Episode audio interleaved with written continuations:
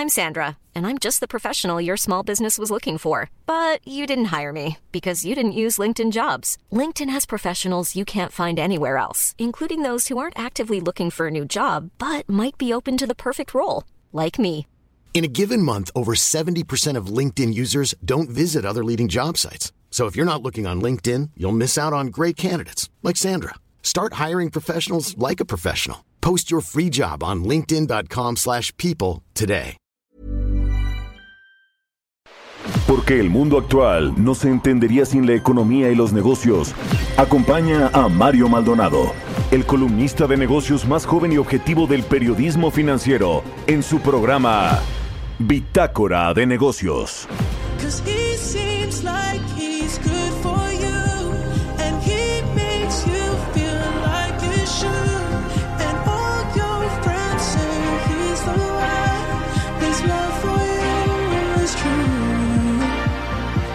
Does he know?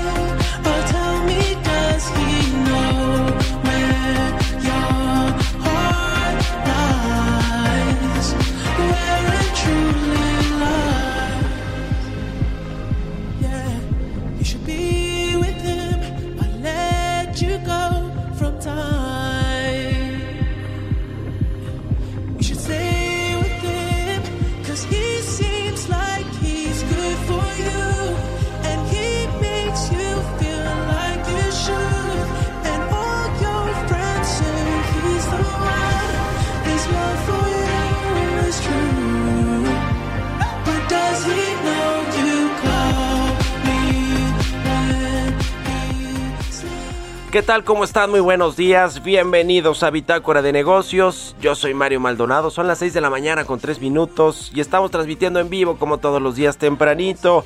Aquí en el Heraldo Radio, en las frecuencias del Heraldo Radio. Un saludo a todos los que nos escuchan a través de la 98.5 de FM en la capital del país, en Guadalajara, Jalisco por la 100.3 de FM, en Monterrey por la 99.7 y en el resto del país a través de las estaciones hermanas de El Heraldo Radio. Nos escuchamos también en el sur de los Estados Unidos, en el, eh, la página heraldodemexico.com.mx. Ahí está el streaming de la cabina de El Heraldo Radio. Comenzamos este jueves 20 de enero con un poco de música. Antes de entrarle a la información, estamos escuchando a bandas que se van a presentar en el eh, Festival de Música Coachella 2022. Se va a llevar a cabo eh, del 15 al 17 y del 22 al 24 de abril en Indio, California. Y esta canción es de eh, The Weeknd con Swedish House Mafia. Es- se llama Month to a Flame. Es una canción, una colaboración que salió a la luz en octubre del año pasado para el álbum de estudio Paradise Again y va a estar Swedish House Mafia en Coachella 2022. Así que vamos a estar escuchando también esta canción este jueves aquí en Bitácora de Negocios y le entramos ahora sí a la información. Vamos a hablar con Roberto Aguilar los temas financieros más relevantes. China, el caso de eh, China intenta avivar su economía con el relajamiento monetario. La vacunación global alcanza ya 9.800 millones de dosis, pero es todavía insuficiente y anticipan una mayor salida de extranjeros de los bonos mexicanos. Vamos a hablar de estos temas con Roberto Aguilar. También platicaremos con Gerardo Flores, analista económico, sobre esta orden de la Suprema Corte de Justicia a la radio y la televisión para distinguir información y opinión. Vamos a entrarle al tema de lo que declaró la Suprema Corte con respecto a este eh, al asunto de la radio y la televisión que pues hay que distinguir con respecto a, la información y la opinión. Vamos a hablar también con Mario Di Costanzo, consultor financiero, sobre las prestaciones y los beneficios de trabajadores del sindicato de la Comisión Federal de Electricidad, hablando de austeridad. ¿Qué tal están los, eh, pues los eh, bonos, las pensiones que tienen los trabajadores de la Comisión Federal de Electricidad a propósito de la reforma eléctrica que se está discutiendo en el Congreso mexicano? vamos a entrarle al tema porque pues sí, tienen sueldos, sueldazos y pensiones doradas los extrabajadores de la Comisión Federal de Electricidad. Eso sí, pues prácticamente no se ha tocado, por eso quieren darle más, más y más poder a la CFE de Manuel Barlet. Y vamos a entrarle también al tema del endeudamiento del gobierno federal que ha sido mayor a su gasto de inversión. ¿Cómo va a acabar el déficit primario, el déficit fiscal en este 2022? Vamos a hablar de eso con Ricardo Cantú. Él es socio fundador del Centro de Investigación Económica y Presupuestaria y especialista en estos temas de deuda pública. ¿Cómo viene el tema del endeudamiento en el gobierno federal? Vamos a platicar de eso con Ricardo Cantú Calderón. De este y otros temas, de estos y otros temas vamos a platicar hoy aquí en Bitácora de Negocios, así que quédense con nosotros en este jueves 20 de enero y nos vamos al resumen de las noticias más importantes para comenzar este día con Jesús Espinosa.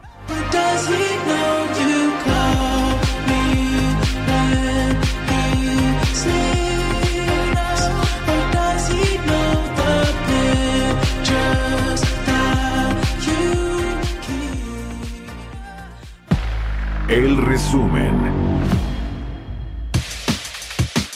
La secretaria de Energía de Estados Unidos visitará esta semana México y en su agenda se encuentra promover el uso de energías limpias, mayor inversión, incrementar la diversidad en todo el sector energético internacional e intercambiar puntos de vista sobre los cambios propuestos a las leyes y regulaciones energéticas del país. Cuatro senadores demócratas del Congreso de Estados Unidos hicieron un llamado al presidente Joe Biden para que fije postura sobre la intención del gobierno de México de nacionalizar la explotación de litio y otros minerales estratégicos. Advirtieron que una prohibición para la explotación de privados de litio y el cobre pondría en riesgo la seguridad nacional de Estados Unidos y violaría parte de los compromisos que contrajo México en el tratado comercial junto a Canadá. Aquí en México, José Medina Mora, presidente de la Coparmex, señaló que la reforma tal cual fue planteada por el Ejecutivo dañará al país, implicará pagar indemnizaciones millonarias cuando ese dinero es tan necesario en la salud, deteriorará la imagen de México en el exterior, haciéndonos ver como un país donde no se cumplen los contratos y ahuyentará más inversiones todavía. Por su parte, Manuel Bartley, director general de la Comisión Federal de Electricidad, afirmó que la reforma eléctrica del 2013 implementada en el sexenio del expresidente Enrique Peña Nieto es indefendible. Lo que yo estoy presentando es la verdad. Y la verdad es que la reforma de Peña Nieto es indefendible. Pero además de ser indefendible, es insostenible porque los intereses privados, como ha sido siempre en la historia de México, me refiero a los intereses privados extranjeros, para que no haya menciones a nadie en particular nacional, los intereses privados en la historia de México lo que han hecho es llevar la electricidad donde les conviene.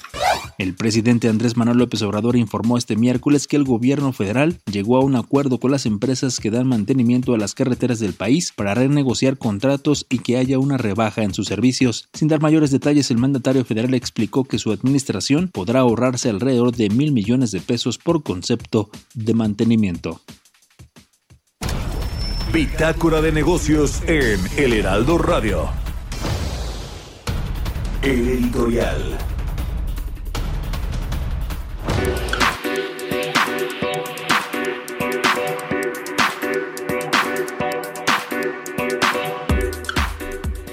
¿Qué va a pasar con la venta de Banamex en México?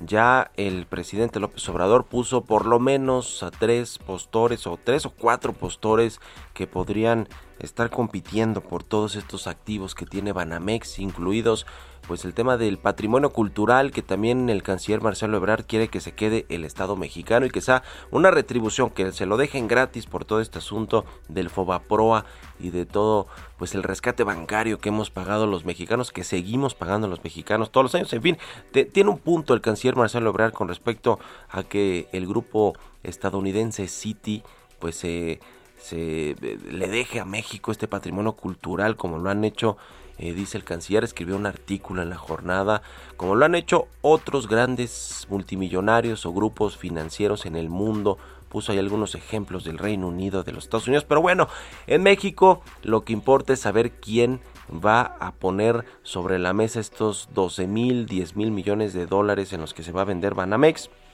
Uno de los principales tiradores podría ser el grupo financiero Banorte, lo mencionó el propio presidente López Obrador, a Carlos Jan González, quien es el presidente del Consejo de Administración de Banorte, que dice que según el presidente tendrían el dinero suficiente para poder adquirir los activos de este banco de Banamex. ¿Qué pasa con el grupo financiero Banorte? ¿Quién es Banorte? ¿Es en realidad un banco mexicano o no?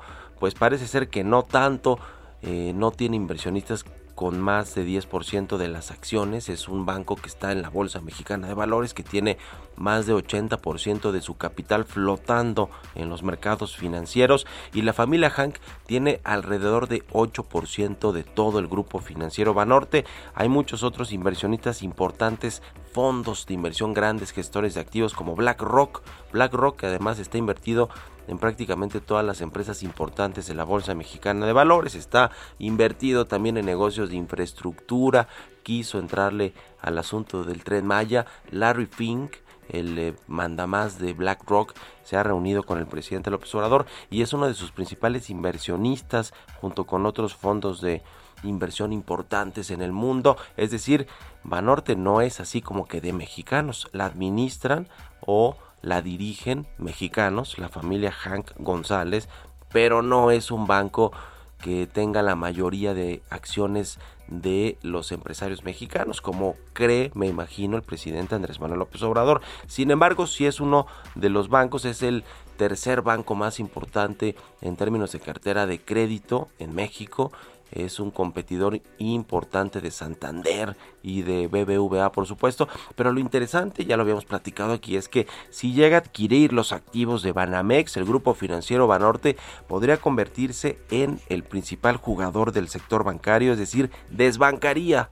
desbancaría a BBVA, el banco español o de capital español, que el presidente del observador pues no tiene como que mucha simpatía por los españoles o por los inversionistas de España y eso sería interesante que pudiera desbancar Banorte a BBVA, aunque finalmente pues no es un banco mexicano y si se lo llegaran a quedar, que por cierto el grupo financiero Banorte tiene liquidez, tiene más de 100 mil millones de pesos de liquidez en su eh, caja para poder adquirir Banamex, que bueno, pues no, no es todo el capital por el que se compraría este grupo, pero sí una parte importante pues eh, podría ser, podría decir el presidente del observador, ahora sí se mexicanizó Banamex y los principales inversionistas son mexicanos aunque el grupo financiero Banorte, como ya les decía, pues está compuesto de muchos fondos de inversión, sobre todo extranjeros, como el caso de BlackRock, y no quedaría necesariamente en manos de los mexicanos, aunque en su consejo, y también son accionistas, en su consejo de administración están los Chedraui, está Adrián Sada de Vitro, está la familia Peñalosa, los de Pinfra, está el exdirector de la CFE, Alfredo Elías Ayub, está José María Garza Treviño y le decía a otros inversionistas institucionales como el caso de Vanguard, de JP Morgan, de UBS y por supuesto de BlackRock. Ya veremos qué sucede, pero todo apunta a que Banorte sí podría convertirse en el nuevo gran banco del país y desbancar al BBVA, lo cual suena interesante. Ya veremos qué sucede. ¿Ustedes qué opinan? Escríbanme en Twitter, arroba Mario Mal y en la cuenta arroba Heraldo de México. Economía y mercados. Roberto Aguilar ya está con nosotros como todos los días. Mi querido Robert, ¿cómo te va?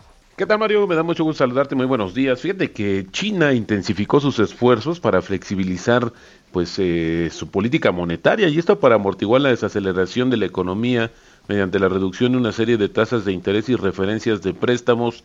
Esto lo anunció justamente ayer y hay que, bueno, se dio a conocer el crecimiento del año pasado de 8.1%, pero sí los temores de que la economía china se desacelere a unos a niveles de 5% en este 2022. Y bueno, también pues el tema es que eh, pues está la crisis inmobiliaria que esto es un tema importantísimo que va todavía a extenderse a lo largo de este año. También la propia variante Omicron que se está extendiendo rápidamente en China y esto pues está frenando la actividad de los consumidores y por eso muchos analistas creen que será necesaria todavía más medidas de flexibilización a pesar de que otras grandes economías como el caso de Estados Unidos pues están dispuestas a endurecer sus políticas monetarias este año, es decir, en sentido contrario y justamente el, el primer ministro China chino, perdón, eh, así hablaba en este foro de Davos la necesidad de armonizar y ponerse de acuerdo en temas de las políticas económicas y obviamente las monetarias en el mundo,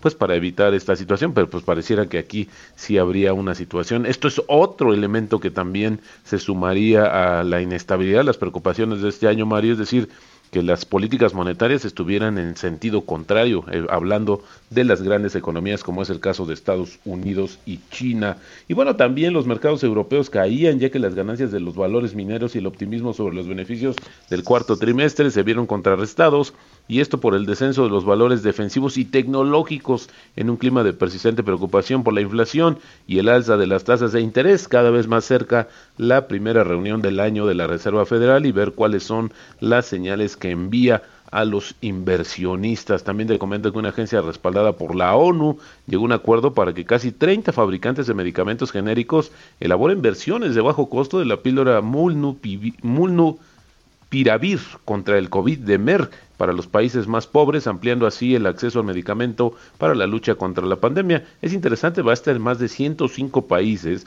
justamente este medicamento y bueno, pues las, los desarrolladores no van a recibir ningún tipo de regalía por la venta de las versiones de bajo costo, mientras el COVID siga clasificado como emergencia de salud pública de interés internacional por la Organización Mundial de la Salud. Y bueno, y en este contexto siguen creciendo de manera muy vertiginosa los contagios en el mundo, ya tenemos 336 millones y los decesos sí, cada vez más cercanos a los 6 millones. Las dosis aplicadas, más interesante lo que está sucediendo, ya, ya suman o ya llegan a, a 9.800 millones con un promedio diario de 37 millones. Pero fíjate, pero ahora no está claro cuánto tiempo faltaría para alcanzar la vacunación de por lo menos 75% de la población adulta del mundo. Y esto por la necesidad de la dosis de refuerzo. Antes más o menos se calculaba eh, estos datos de Bloomberg, hacían una estimación, pero hoy ya lo dejaron de hacer justamente por lo complejo que resulta de saber cuándo se terminaría, por lo menos incluso en algunos países, Mario, la primera dosis, ¿no? No, ni siquiera estamos hablando de la segunda o tercera, sino la primera dosis, y esto pues obviamente se complica a nivel global. También el presidente Joe Biden dijo ayer para que no se nos olvide el tema que era demasiado pronto para comprometerse a levantar los aranceles estadounidenses sobre los productos chinos. Eh, esto es interesante porque te acordarás que aquella guerra comercial que desató justamente el presidente Donald Trump, que llegó a un acuerdo que era una fase 1, es decir, que había compromisos de China de que iba a comprar más productos de Estados Unidos. Bueno, pues hasta el momento no lo ha hecho y lo que dice el presidente Biden es que va a revisar justamente cómo está esta situación, pues para ver si llega a, pues cómo de qué manera presiona China. Bueno, eso lo está haciendo con el aumento de aranceles, pero al final creo que se está desempolvando este tema uno más en esta compleja relación de Estados Unidos y China. Fíjate que ayer también me llamó la atención, Mario, este, este análisis que hace la agencia Reuters sobre el tema de estos flujos de la deuda soberana de México, esta desbandada que se dio y que bueno, pues es, es importantísimo. Estamos hablando ya con datos eh, los más recientes, son 257.601 millones de pesos que salieron estos de títulos de deuda emitidos por el gobierno federal y esto por la mayor aversión al riesgo y el persistente avance de la pandemia. Así es que esto es importante porque justamente es un nuevo récord y lo que se está dando a conocer o las estimaciones de acuerdo con voces de diversos analistas es que el flujo, el éxodo de capitales seguirá dándose durante este año. También Mario, pues Unilever abandonó sus planes para comprar el negocio de productos de consumo de GlaxoSmithKline por una, eh, pues una, una propuesta que había hecho de 68 mil millones de dólares el fin de semana. Bueno, la rechazó y ya la empresa dijo que no lo va a aumentar. El tipo de cambio, Mario, presionándose. Fíjate, está ahorita en niveles de 20.48. Ayer marcó el máximo de 20.52 y la apreciación mensual ya desapareció. Lo que tenemos ahora es una depreciación de los últimos tres meses de 1.4%. Muchas gracias, mi querido Robert. Buenos días y nos vemos al ratito en la televisión. Al contrario, Mario, muy buenos días. Roberto Aguilar, síganlo en Twitter, Roberto AH, y al ratito le decían eh, a partir de las 7 de la mañana en las noticias de la mañana. 6 con 20, vamos a otra cosa. Políticas públicas y macroeconómicas. Y como todos los jueves ya está con nosotros Gerardo Flores, economista especializado en temas de análisis de políticas públicas, de telecomunicaciones. ¿Cómo estás, mi querido Gerardo? Buenos días. Muy bien, Mario, mu- muchas gracias. Pues este asunto de la Suprema Corte de Justicia de la Nación que le pues eh, pide a los eh, a los grupos de medios distinguir claramente entre información y opinión que ya venía de tiempo atrás qué ha sucedido con esta eh, pues eh, orden que ya emitió la Suprema Corte. Pues mira, en principio sabemos que lo que resuelve es, es justo, eh, no, no, no se conocen los detalles, digamos, de la, de la, lo que le llaman el engrose, ¿no? Es una decisión adoptada en la primera sala de la Suprema Corte de Justicia de la Nación, pero sabemos los, los adelantos eh, y pues en general lo que lo que se conoce es que eh, esta sala toma la decisión ayer de echar para atrás digamos una reforma a la ley federal de telecomunicaciones de 2017 habría que ver los alcances de esa de esa decisión Eh, entiendo que le pediría al Congreso que derogue esa esa reforma y que eh, devuelva al Instituto Federal de Telecomunicaciones algunas atribuciones que ellos consideran que, que aquella reforma eh, pues le quitó de manera injustificada. Pero yo te diría que me parece que la Corte, en el tiempo que le lleva a resolver este asunto, pues parece que no se da cuenta de lo que ocurre en la realidad, porque a la hora que toma la decisión, bueno, el principal problema que se que se deriva de esto es que eh, el Instituto Federal de Telecomunicaciones en 2016 había emitido una eh, unos lineamientos en materia de derechos de las audiencias eh, o pretendía emitirlos más bien estaba por emitirlos cuando eh, el Congreso eh, introdujo esta reforma eh, que obligan a todos los concesionarios de radio y televisión a distinguir en sus programas noticiosos entre información y opinión. Y, y establecía una serie de criterios que se deben cumplir para, eh, digamos, eh, estar en, en regla con las disposiciones de ley y, las, y los criterios del Instituto Federal de Telecomunicaciones. Y una de esas, por ejemplo, era introducir una cortinilla en los programas noticiosos de televisión donde se advirtiera que eh, se estaba eh, eh, pasando, digamos, de, de dar una noticia a dar una opinión por parte de los conductores. Como, como tú bien has de saber, pues generalmente en la dinámica de un programa de televisión o de radio que se supone que es de noticias, generalmente los conductores pues también aportan eh, la parte de su opinión respecto a lo que se está comentando como evento noticioso, ¿no? Entonces, eh, introduce una serie que yo diría que son actos de molestia para la audiencia en realidad. Yo no sé por qué suponen que la audiencia va a estar feliz con estos cambios. Eh, y Pero además la Corte dice eh, en, en, en un comunicado que, que estos cambios son necesarios porque se corre el riesgo de, eh, digamos, de, de coartar eh, el debate plural y cosas por el estilo. Sí. Cuando llevamos cuatro años de esta reforma y lo que hemos visto es que hay un debate dinámico o hay una dinámica de un debate intenso en los medios de comunicación en nuestro país y, y, y yo no sé dónde están los riesgos que eh, vislumbra la Corte, ¿no? Ahora, el principal, eh, yo te diría, afectado hoy en día por esta decisión, pues va a ser el presidente de la República, porque su, su conferencia mañanera Ajá. es transmitida todos los días por un medio público que la, la, la, la transmite a través de un noticiero, ¿no? Sí, sí, sí. Eh, lo van a obligar a, tan- a- a estar distinguiendo entre opinión y noticia, por Sí. ejemplo. Pues habría que empezar por el presidente López Obrador. Interesante este tema, lo seguimos platicando y te agradezco como siempre Gerardo tu participación. Buen día, nos vamos a la pausa, regresamos. Continuamos en un momento con la información más relevante del mundo financiero en Bitácora de Negocios con Mario Maldonado. Regresamos.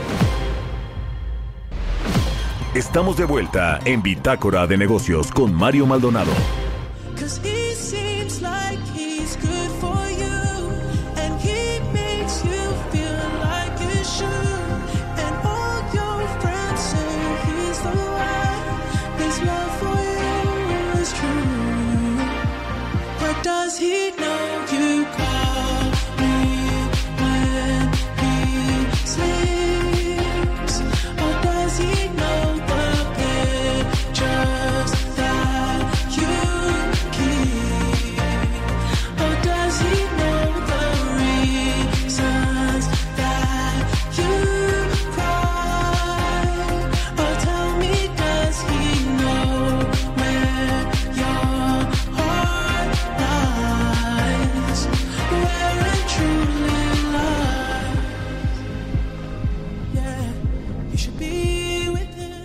Ya estamos de regreso aquí en Bitácora de Negocios. Son las 6 de la mañana con 30 minutos, tiempo del centro de México. Y regresamos escuchando un poquito de música. Como todos los días antes de entrarle a la información, estamos escuchando a Swedish House Mafia con The Weeknd, este rapero canadiense. La canción se llama Mouth to a Flame. Es una canción nueva, una colaboración entre estos eh, dos grupos, Swedish House Mafia y The Weeknd que salió a la luz en octubre del año pasado para el álbum de estudio Paradise Again. Así que bueno, estamos escuchando canciones de estos artistas que se van a presentar en el Festival Coachella 2022 que se va a celebrar en abril. Es el caso de estos de Swedish House Mafia. Con esto nos vamos al segundo resumen de noticias con Jesús Espinosa.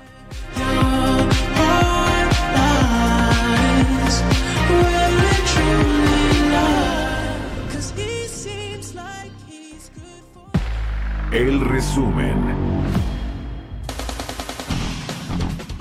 El Instituto Mexicano para la Competitividad advirtió que la contrarreforma eléctrica del presidente López Obrador podría implicar un sobrecosto de 512 mil millones de pesos para la Comisión Federal de Electricidad.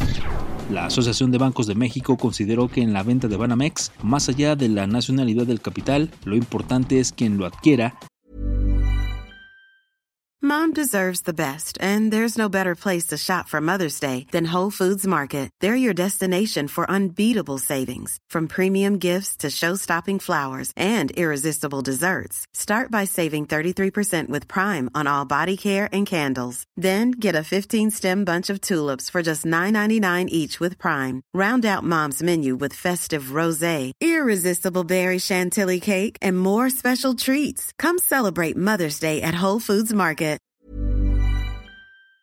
Sea un grupo con capacidades técnicas y profesionales para gestionar.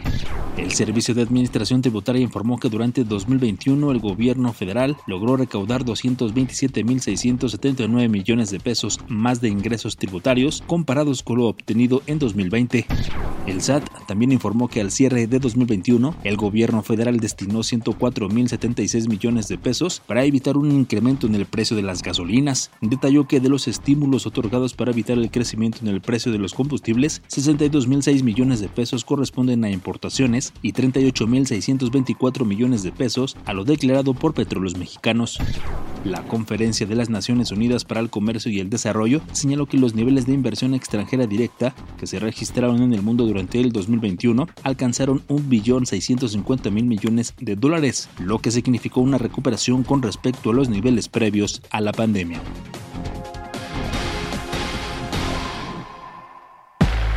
Entrevista.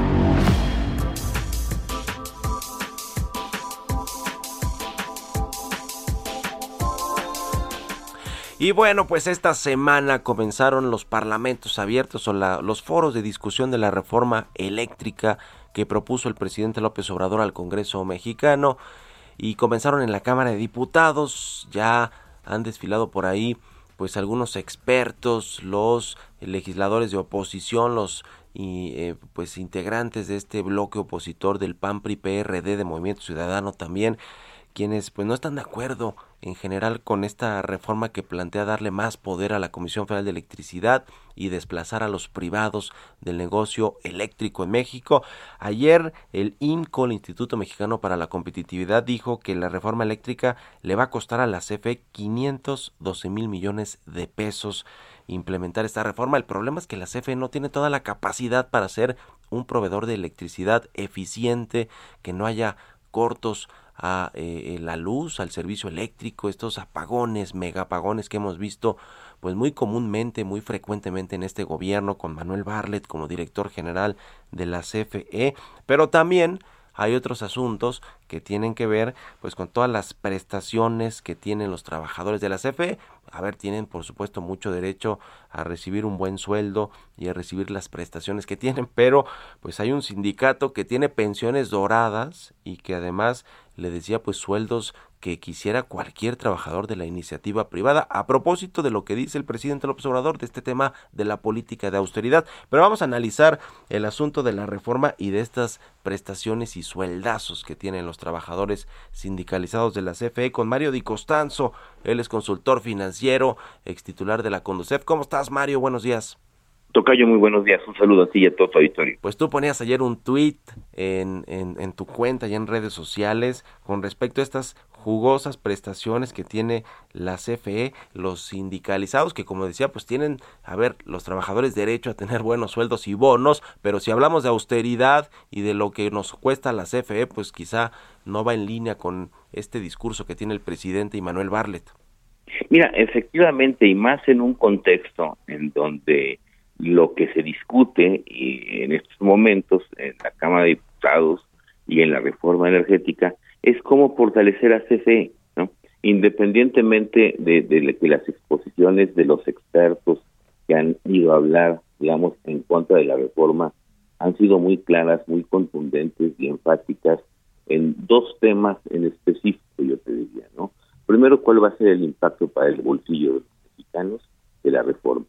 Que todos coinciden en que no hay manera de que se garanticen precios más bajos, sino al contrario, van a pagar todos los mexicanos más. Esa es una conclusión muy importante. Me parece que la otra es eh, que a pesar de, que eh, efectivamente el, camino va bien, hay que hacer algunos ajustes. Ahora, estos ajustes a la reforma o estos ajustes en el mercado, pues yo te diría que no implican no, no requieren de cambios constitucionales. Eso es, es con, relación al Parlamento. Y en el contexto de cómo fortalecer la CFE, pues sí a mí me brinca y me puse a revisar, pues el costo que tiene el contrato colectivo de trabajo que tiene la CFE, y efectivamente yo te diría que tienen prestaciones y por no más decirlo así, prebenda, que no cualquier trabajador eh, tiene. Y yo coincido contigo, es muy bueno que los trabajadores tengan mejores percepciones, mejores sueldos, pero no cuando es a costa del impuesto, del impuesto que pagan los mexicanos y que eh, cuando es a costa de, de, la decisión de fortalecer una empresa. Te voy a dar algunos ejemplos. Por ejemplo, eh, los trabajadores de CFE sindicalizados pues tienen una ayuda de transporte. ¿A cuánto equivale esta ayuda de transporte?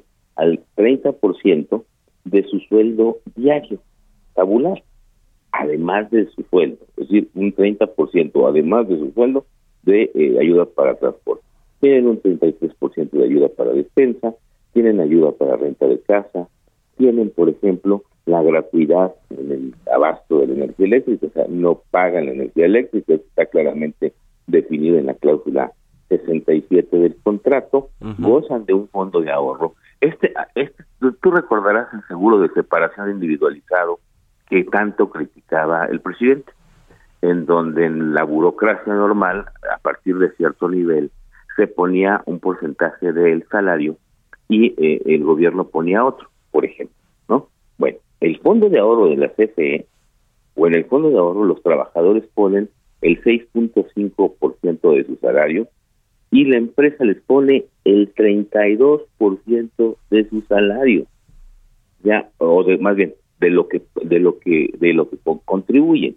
Tienen un aguinaldo de 63 días y toda esta serie de prestaciones genera un costo digamos no fiscal, es un costo a la CFE que si nosotros revisamos los últimos estados financieros al mes de septiembre de 2021, tenemos que el costo de beneficio a empleados asciende a 33 mil millones de pesos. Para que tengamos una idea, esto más, más la nómina que se paga, eh, la nómina al mes de septiembre fue de 51 mil millones de pesos, pero esos 33 mil es el costo de beneficio a empleados, nada para que nos demos una idea, es mayor que la nómina de la Secretaría de Marina para 2022, que son 27 mil millones. Es casi la mitad de la nómina de la Secretaría de la Defensa Nacional para 2022. Es dos veces más que la nómina de la Secretaría de Hacienda para todo 2022. Luego entonces, la pregunta es, ¿cómo vamos a fortalecer a una empresa? ¿O cómo va a poder competir esta empresa o ser eficiente cuando, por ejemplo, eh, paga 33 mil millones de pesos del costo de beneficio empleados, 51 mil millones de pesos de eh, remuneraciones al personal. Por ejemplo, en los gastos, el costo de producción de la CFE eh, entre el periodo 2021 a septiembre es de 422 mil millones de pesos. Quiere decir que una parte, poco más o casi el 10%, es el costo de beneficio de empleados. Ahora, si le sumamos la nómina, pues tenemos que 84 mil millones de pesos son parte de eh, los costos de, operación de la CFE. Esto explica también pues los subsidios que recibe. Hay que recordar que en el 2021 eh, recibió un subsidio de 70 mil millones de pesos. Y esto que ha generado además, porque como tú lo dices, en, el tema de jubilaciones también están estas prestaciones y se redujo la edad de jubilación. Sí, eh, eh, eh, el beneficio empleados en, en, el pasivo, el pasivo laboral de CFE, pues supera los 487 mil millones de pesos, cuando la empresa tiene ingresos anuales de 434 mil. A mí me parece que independientemente de lo que quieran acordar en la reforma o del camino que se, que, se asuma, pues evidentemente esto es un factor que incide en los costos de operación y es un factor que incide en efectivamente eh, la reforma. Y, en el hecho de cómo la vas a fortalecer. Yo te diría más aún, eh, esta reforma eh, efectivamente que no puede garantizar que van a bajar eh, los precios o, los costos, pues tendría que estar enfocada también en cómo hacemos más eficiente desde ese punto de vista, desde el punto de vista financiero presupuestario, a CFE, más aún cuando este gobierno le eh, reinstauró muchas prestaciones que ya habían sido eliminadas del sindicato.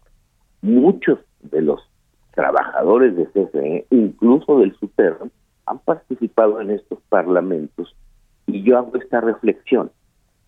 Si ellos no pagan la luz, pues no les va a importar que la reforma incremente los precios de la electricidad, porque ellos no los pagan. Además de que, pues, eh, no es lo mismo que participe en un parlamento un representante sindical de una empresa eh, que está eh, proponiendo básicamente la reforma o un experto, un consultor independiente, eh, que de alguna manera está dando su opinión estrictamente técnica. Para mí hay un cierto conflicto de interés entre los defensores de la reforma que además trabajan en la CFE y, es un poco eh, lo que lo que he estado observando y desde luego este este contrato colectivo de trabajo pues que yo creo que eh, va más allá de las prestaciones y llega un punto en donde las prestaciones se convierten en prebendas, ¿no? Yo creo que no hay muchos mexicanos eh, eh, que hayan recibido 63 días de aguinaldo. No, no, bueno, ojalá que, que, los mexicanos pudieran tener esas prestaciones doradas, jugosísimas que tiene la CFE, que ahí sí Manuel Barret pues no se le pone al sindicato, no al SUTERM, eh, eh, no, no, no, no, no se le enfrenta al revés, como dices, pues le ha dado bastantes beneficios, le ha bajado la edad de, de, jubilación a los trabajadores, a los 55 años, imagínate que se puedan, que se puedan eh, jubilar con estas jugosísimas pensiones, pero bueno, eh, más allá de eso, en, en 30 segunditos que nos quedan tocayo, ¿crees que va a pasar o no la reforma eléctrica? Porque ya los partidos de oposición dicen eh, no, no creemos que esto pueda eh, ser de beneficio para los mexicanos, para la CFE o para el sector eléctrico, para la confianza en los inversionistas en términos generales, pero los legisladores de Morena, del PT y el presidente están firmes en que quieren que pase esta reforma. ¿Tú qué, qué opinas? ¿Crees que va a pasar o no en la Cámara de Diputados y después tendrá que ir al Senado? Mira, yo creo que la reforma como está difícil, como está planteada difícilmente se va a aprobar. Yo creo que siempre hay la posibilidad de mejorar el mercado. Y yo creo que en ese sentido se pudiese buscar una tercera vía, ¿no? Que eh, efectivamente mejorar el mercado, quitar algunos errores o desviaciones que ha tenido la reforma, pero evidentemente que no eh, es necesario reformar la Constitución y menos eh, eh, como está planteada al 100%, ¿no? Yo creo que sí se pueden encontrar ciertas mejoras, ciertas desviaciones que había, pero no eh, no como está planteada. Así como está planteada, pues prácticamente yo la veo imposible de que se apruebe por todas las repercusiones que tiene, pero sobre todo por dos, porque le quitaría competitividad al país y no hay manera de que se garanticen precios eh, bajos de la energía eléctrica. Por ejemplo, no se ha puesto el tema en la mesa de que independientemente si CFE es una empresa productiva del Estado o una empresa del Estado, esté fuera del presupuesto. Dejemos a CFE moverse como ellos eh, puedan moverse. Sí. Saquémoslas del presupuesto, que es algo que no se ha planteado y que yo creo que en cualquier escenario debería de ponerse el tema en la mesa.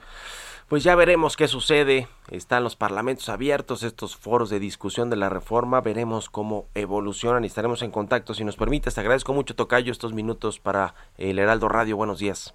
Buenos días, Tocayo. Y además es una invitación a que la gente los vea. Es un tema que repercute en todos los mexicanos porque va a implicar un golpe a sus bolsillos y un, y un golpe a la eh, competitividad del país. Hay que involucrarnos bueno la todos los mexicanos nos porque es lo que quiere hacer precisamente el gobierno con, con los anuncios en, la, en los medios de comunicación y, y- y desde la presidencia de la República, ¿no? Socializar el tema, pero pues sí, tiene, tendrá efectos eh, por lo que por lo que vemos adversos si se, si se aplica tal cual mandó la iniciativa de reforma el presidente. En fin, estaremos en contacto, Tocayo. Gracias y buenos días.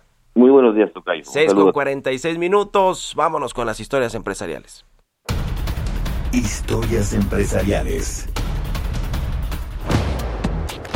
Y hablando de cómo se están moviendo las cosas en el sector bancario de México, se anunció que Jorge Arce va a ser el nuevo presidente del Consejo de HSBC México después de haber asumido la dirección general. Nos platica de todo esto Giovanna Torres.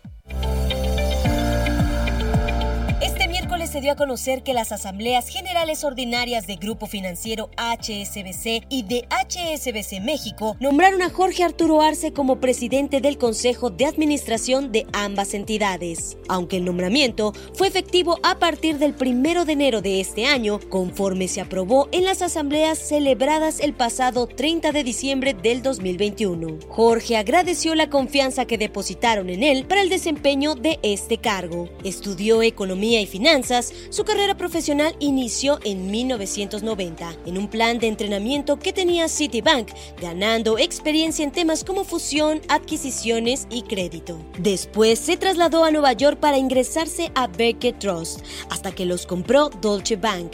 El siguiente paso fue en Asia para manejar un sector de telecomunicaciones, pero le dieron la oportunidad de regresar a Estados Unidos para manejar la banca privada internacional. Su trabajo pronto lo llevó a otro nivel, colocándolo como CEO de Deutsche Bank México durante cuatro años y a inicios del 2020 su carrera comenzó con una nueva etapa en HSBC México, asumiendo la dirección general. HSBC es el quinto grupo financiero más importante de los que operan en nuestro país, con 714 mil millones de pesos en activos a septiembre del 2021.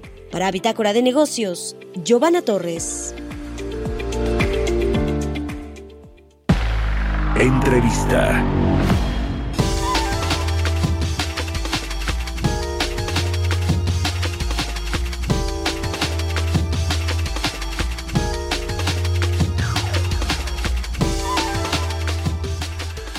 Y bueno, pues en temas que tienen que ver con las finanzas públicas del país, con el presupuesto, el paquete económico de este año y que no se van a alcanzar los objetivos que se están planteando en el paquete económico como el crecimiento de eh, pues del producto interno bruto de México. También hay un asunto con el endeudamiento público el endeudamiento de México y el gasto que tiene que hacer el gobierno para pagar los intereses para refinanciar la deuda mexicana. Vamos a hablar de esto con Ricardo Cantú. Él es socio fundador del Centro de Investigación Económica y Presupuestaria especialista en estos asuntos de deuda pública. Cómo está Ricardo buenos días. Hola Mario, buenos días. Hola, bueno, a ti y a todo tu auditorio. ¿Cómo está México? Platícanos ahora sí que con, con eh, ma- manzanitas, ¿cómo está el asunto de la deuda pública del país? Que el presidente López Obrador lo hemos escuchado decir que en su gobierno no va a crecer la deuda porque, eh, por ejemplo, con el tema del COVID y que la crisis, pues decidió el gobierno no aumentar su déficit fiscal, no pedir deuda eh, eh, eh, a los extranjeros para inyectarla al- al- a la economía nacional. ¿Cómo, ¿Cómo está el asunto? A ver, ¿cómo estamos en temas de endeudamiento público? Sí, muchas gracias, Mario. Déjame, pues, déjame platicarte un poquito cómo está el tema de la deuda aquí en México, que si bien el, la administración actual ha dicho que no aumentaría el endeudamiento, la verdad es que desde el 2009 el México y, el sistema fiscal en, en su lineamiento de la ley de ingresos de la federación y el presupuesto de egresos, desde 2019 constantemente ha estado incurriendo en endeudamiento. Eh, el, tenemos nosotros un artículo en la Ley Federal de Presupuesto y Responsabilidad Hacendaria que limita el endeudamiento en México diciendo que el, sistema, el balance presupuestario, o sea, los ingresos menos los gastos, deben de ser equilibrados. Solamente en, en- en momentos extraordinarios o cuando haya algún tipo de, contingencia o crisis, pudiera verse un déficit en, esta fórmula de ingresos menos gastos, pero que debería regresarse, digamos, en los próximos cinco años a su nivel de equilibrio. Sí, en el 2008, si recordarás, hubo una crisis financiera, el cual en, 2010 en 2009, eh, aquella administración de Felipe Calderón, pues decidió tomar eh, un endeudamiento. Sin embargo, el problema es que desde entonces, desde 2009 hasta el, hasta el 2022, hemos estado recurriendo en endeudamiento. Este, este artículo donde dice que, bueno, tal vez pues en, en términos, momentos extraordinarios, tú puedes tener un, un, un financiamiento, un déficit, y que después de cinco años debe regresar a la senda del equilibrio, no se ha cumplido.